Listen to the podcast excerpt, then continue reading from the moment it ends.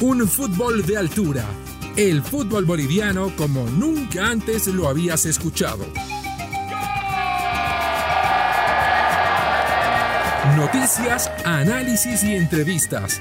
Además del Camino de la Verde rumbo a Qatar 2022. Acompaña a José Miguel Arevalo los lunes y viernes en Footbox Bolivia, podcast exclusivo de Footbox. Hola, hola, mis amigos del fútbol, bienvenidos a Footbox Bolivia. Los saluda José Miguel Arevalo y vamos a hablar en este podcast del fútbol más impredecible del planeta. Y cada episodio les voy a dar dando pistas con las que ustedes van a estar de acuerdo conmigo al concluir que el fútbol más impredecible del mundo es el fútbol boliviano. A ver, ahora les explico cómo va la división profesional. Tiene 16 clubes. Se ha decidido jugar un solo campeonato. Aquí no hay Copa Bolivia, aquí no son dos torneos, no se juega liga y luego eliminación directa, ¿no? Con cuartos, semis y final. No, aquí se juega un campeonato todos contra todos entre 16 clubes. Hay 28 fechas, lo que me parece muy corto, muy, muy corto. Por eso la selección boliviana sale la vapulean en la Copa América porque claro, se han jugado 8 fechas antes de la Copa América. Pero bueno, a ver a lo nuestro. Se han jugado 11 fechas hasta, hasta hoy. 16 clubes. ¿Sabe cuántos técnicos han echado? 12. 12 técnicos han echado 16 clubes en 11 fechas. Hay clubes que han votado al técnico dos veces. En 11 fechas no se ha jugado ni la mitad del campeonato. Vamos a ir por lo sano. Los clubes que no han echado al técnico son Oriente, que lo tiene Platini Sánchez, Blooming, que lo tiene Eduardo Villegas, el ex técnico de la selección antes de Farías, Guavirá, que lo recordarán en la Sudamericana, que perdió arriba y abajo, al centro y adentro. Bueno, se ha mantenido seria la dirigencia, lo ha mantenido al Copito Andrada, al técnico argentino, porque considera que, bueno, para el fútbol local basta y sobra. Y la verdad es que Guavirá en Bolivia juega bastante bien, juega aceptable. ¿no? Guavirá está en el puesto décimo, ahí, en el corazón de la tabla, en la mitad. Aurora, que lo mantiene Humberto Viviani, Tomayapo recién ascendido, debutante en la primera, lo mantiene Horacio Pacheco. Independiente que volvió a la liga después de más de 10 años lo tiene Marcelo Robledo. Ahora vamos por el lado de los pecadores, quienes cambian de técnico más eh, habitualmente de lo que se cambian de ropa interior. Vamos por el campeón defensor, la historia curiosa de Oliver Reddy. Always Ready sale campeón el año pasado en un torneo en el que se jugaron 24 fechas en mes y medio. Lo dirige Assad. Sale campeón Omar Assad, lo echan, lo contratan al chileno Sebastián Núñez, que en una nota particular Sebastián Núñez dirige al equipo contra el que Always Ready sale campeón en la última fecha. Bueno, se lo mandan para la casa en su segunda etapa en Always. Núñez dirige cuatro fechas, lo echan y adivinen a quién contratan. Omar Assad. Dirige a Assad siete fechas, se vuelven a enojar con él en Always, lo echan y lo contratan a Pablo Godoy que viene desde la división de reservas. Tres técnicos en menos de un año para Always. Luego viene San José, que antes de hablar de San José, les tengo que contar que, bueno, San José, ¿sabe cuántos puntos tiene? De 33 puntos posibles, en 11 fechas, San José tiene menos 12 menos 12 puntos. Le han quitado puntos ya tres veces por no pagar sueldos. Ya vamos a hablar de la historia de San José, que unos dicen que debe 5 millones, otros dicen que debe 6 millones, que ha cambiado de técnico tantas veces como ha cambiado de presidentes en el 2021. Es una historia aparte, pero San José lo tenía Thiago Leitao, llega el técnico brasileño, se pone el buzo de entrenador, eh, dirige un par de partidos, ve que la cosa no va bien y a las dos fechas dice, bueno señores, yo me voy. Llega Marcos Ferrufino, cambian de presidente, lo echan a Ferrufino, al mes y medio Ferrufino fallece por COVID, lamentablemente, trajeron a Domingo Sánchez, que ya había estado el año pasado un par de semanas en San José, que lo echaron acusado de cobrarle a los jugadores para alinearlos, y ahora es el que dirige a San José, que obviamente no ha sumado un solo punto hasta la fecha y está condenadísimo al descenso. Pero eh, si aceptan apuestas en el tema de quién va a descender en Bolivia, no estoy seguro que el descenso de San José pague porque, a ver, 11 fechas menos 12 puntos. Bueno, no hay que ser un genio analítico, no hay que escuchar el programa de Sportsbet en Footbox todas las semanas para saber que va a descender San José. De aquí viene lo sorprendente. El líder de Bolivia sabemos es Strongest.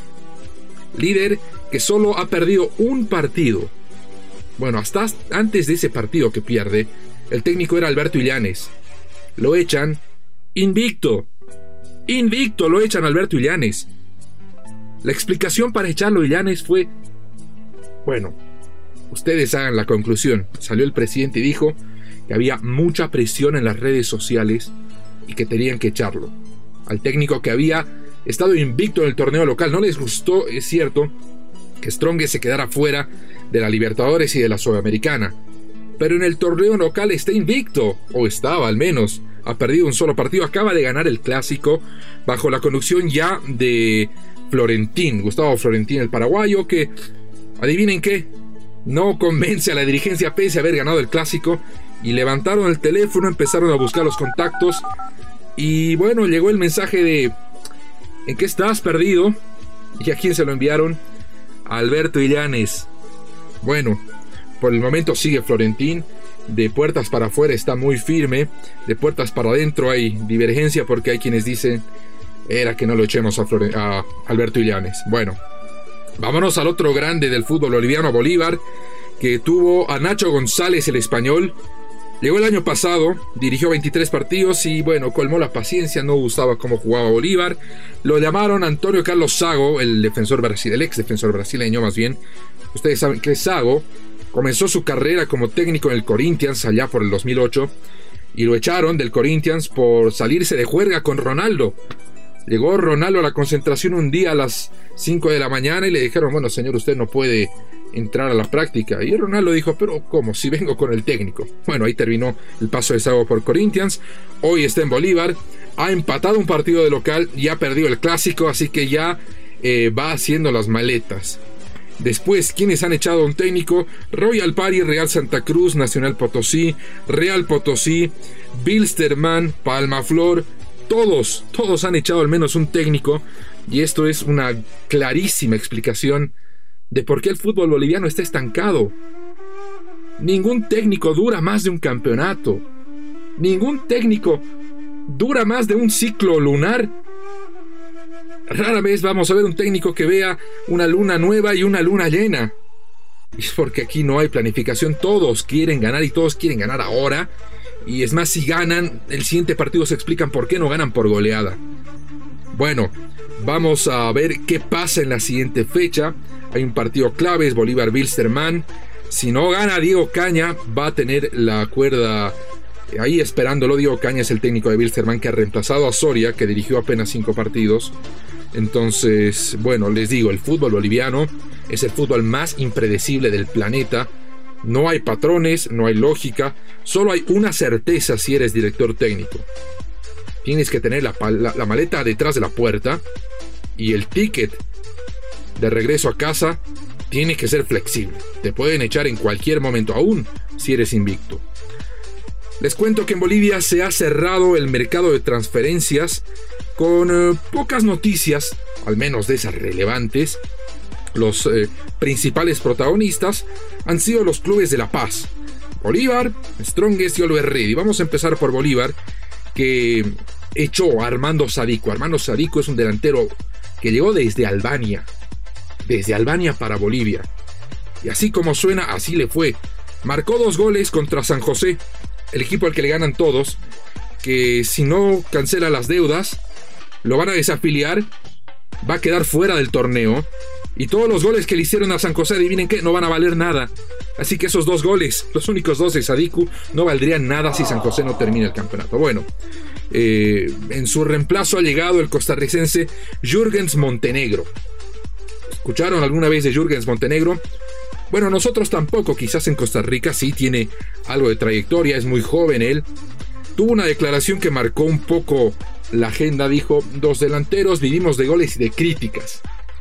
De entrada ya está eh, abriéndose a las críticas de una de las hinchadas más exigentes del país. Bueno, Bolívar es el equipo más campeón. Por supuesto que le van a exigir más. Primer jalón de orejas para Marcelo Claure, el presidente y dueño del club, cuyas contrataciones no han convencido a la hinchada, ni desde jugadores ni desde técnicos. Bueno, se va a confirmar en cualquier momento la incorporación de Jardel Vieira. Ustedes han escuchado de Jardel Vieira, nosotros tampoco. Pero acostumbramos a darles el beneficio de la duda a quienes llegan a Bolivia. Eh, no es Mario Jardel, por si acaso, él ya se retiró hace mucho. Jardel Vieira es un defensor brasileño que estuvo mucho tiempo en el Benfica. Si ya se cerró la ventana de transferencias, bueno, ¿por, ¿por qué o cómo llega Jardel Vieira? Porque él llega sin equipo. ¿Ah? Sin equipo. Alerta, alerta, no tiene equipo, pero va a llegar a una defensa llena de defensores. ¿Qué quiero decir con esto? Que de las líneas que más necesita reforzar Bolívar, la primera no es una de ellas. Tiene a zagueros como Jairo Quinteros, él es boliviano, se formó en el Valencia de España, ha sido la revelación del fútbol boliviano en el último año, se ha ganado un puesto de titular en la selección boliviana de César Farías, Está también acompañándolo en la saga un jugador como es Alberto Guitián, él es español. Llegó con Javier Recio, el gerente deportivo, que es el blanco favorito de los dardos de la hinchada. Muchos de ellos, permítame decirles, con toda la razón del mundo, han formado una buena dupla. Está atrás Luis Matraca Gutiérrez, un veterano defensor boliviano que se las sabe todas, las mañas y las legales. Entonces llega un defensor más. Sí, mide más de 1,90, es un jugador con mucha experiencia, con mucha trayectoria, pero que tanto le es útil a un equipo cuya mayor falencia es la generación de juego. Y bueno, no ha incorporado ningún volante ofensivo. Esas son las dos incorporaciones de Bolívar para la segunda parte del campeonato. Vamos con Strongest. Strongest ha sido más sensato, al menos más sensato que con el técnico. No ha buscado en el mercado local. Primero, se trajo a Ervin Junior Sánchez, es el hijo de Platini Sánchez, que como no le pagaban los salarios en Blooming, eh, se rescindió el contrato y llegó para Strongest, aunque desde Blooming dicen que no, que va a préstamo a cambio del pago de un mes de salario. Se va a Strongest, es un volante de contención. Claro que aquí se puede hacer la misma observación. En Strongest hay varios volantes de contención. Está Diego Guayar, que lo han estado eh, banqueando y mucho. Richard Gómez, que es una de las revelaciones, otra en el fútbol boliviano, eh, como volante mixto. Ramiro Vaca, que comenzó como ofensivo, pero en la quita no le envidia ningún volante de contención. Está Raúl Castro. Están dos jugadores paraguayos que se trajo Gustavo Florentina, así que muchos se han preguntado si la llegada de Ervin Junior Sánchez es más un gustito que se quiso darse el equipo atigrado, otros dirán que lo necesitan, a quien sí necesitaban era a un defensor. Vuelve a Bolivia Adrián Jusino, un poquito Adrián Jusino, él nació en los Estados Unidos, nació en Springfield, pero en Springfield, Massachusetts, él no jugó para los Átomos, no, él ha jugado para el Larissa de Grecia, no le fue muy bien, porque acaba de descender en el fútbol griego, antes del Larissa estuvo en Bolívar, Imagínense, cruza la vereda, sí, lo hace por el puente del fútbol griego, pero en Bolívar era muy criticado Adrián Jusino. Muy criticado. Termina yéndose a Grecia, no le va bien, vuelve a Bolivia, vamos a ver si le va mejor en Strongest. También eh, cosecha críticas en la selección boliviana, pese a que César Farías le tiene fe y lo alinea constantemente. En cuanto a Always Ready, fue protagonista por la salida de Carlos Lampe. Sabemos, Lampe se fue a Vélez, Ojalá pueda atajar algo. Eh, recordemos, pasó por Boca Juniors. Eh, dejó el banquillo más caliente de lo que destrozó el césped en la cancha. No atajó un solo minuto. Yo estoy seguro que va a tener chances. Tuvo una Copa América extraordinaria. El arquero nació en Santa Cruz. Se fue de Always por alguna pelea, alguna desaveniencia con el directorio de Always Ready bueno, un directorio que te echa a tres técnicos en una temporada, va a tener algún problema con algún jugador. Pero eso lo, manejaron muy bien, termina arreglándose la salida de Lampe a Vélez. Y dicen que tuvo mucho que ver Omar Assad, mientras era técnico de, de Oliver Radio, Assad es eh, ídolo en el equipo del Fortín. Llega el costarricense Orlando Mosquera. Después de calentar la banca en la Copa Oro, se incorpora Luis Ready que estaba eh, a punto de contratar a un arquero que tiene eh, más o menos unos 30 kilos de sobrepeso y le ofrecieron un contrato que iba a subir sus cifras conforme vaya bajando de peso. Cuando vieron que después del entrenamiento eh, los coches iban directo a la comida rápida, dijeron no, vamos, mejor no nos vamos a, confiar, traigamos un técnico de afuera y así llegó Orlando Mosquera, el costarricense, a Always Ready. Hemos sacado el carrito de compras en Bolivia a Centroamérica. Eh, les decía, el partido más destacado de este fin de semana lo van a jugar dos grandes del fútbol boliviano que están pasando momentos complicados en lo deportivo. Bolívar va a jugar en La Paz contra Bilsterman y en Cochabamba el duelo eh, de sus rivales Aurora contra Strongest. Todo esto va a ser el sábado. Nos vamos a reencontrar nosotros en el episodio número 4 donde muy probablemente se haya echado a otro técnico. Así que quédense pendientes, soy José Miguel Arevalo, esto es Footbox Bolivia, el podcast del fútbol más impredecible del planeta. Footbox Bolivia con José Miguel Arevalo, podcast exclusivo de Footbox.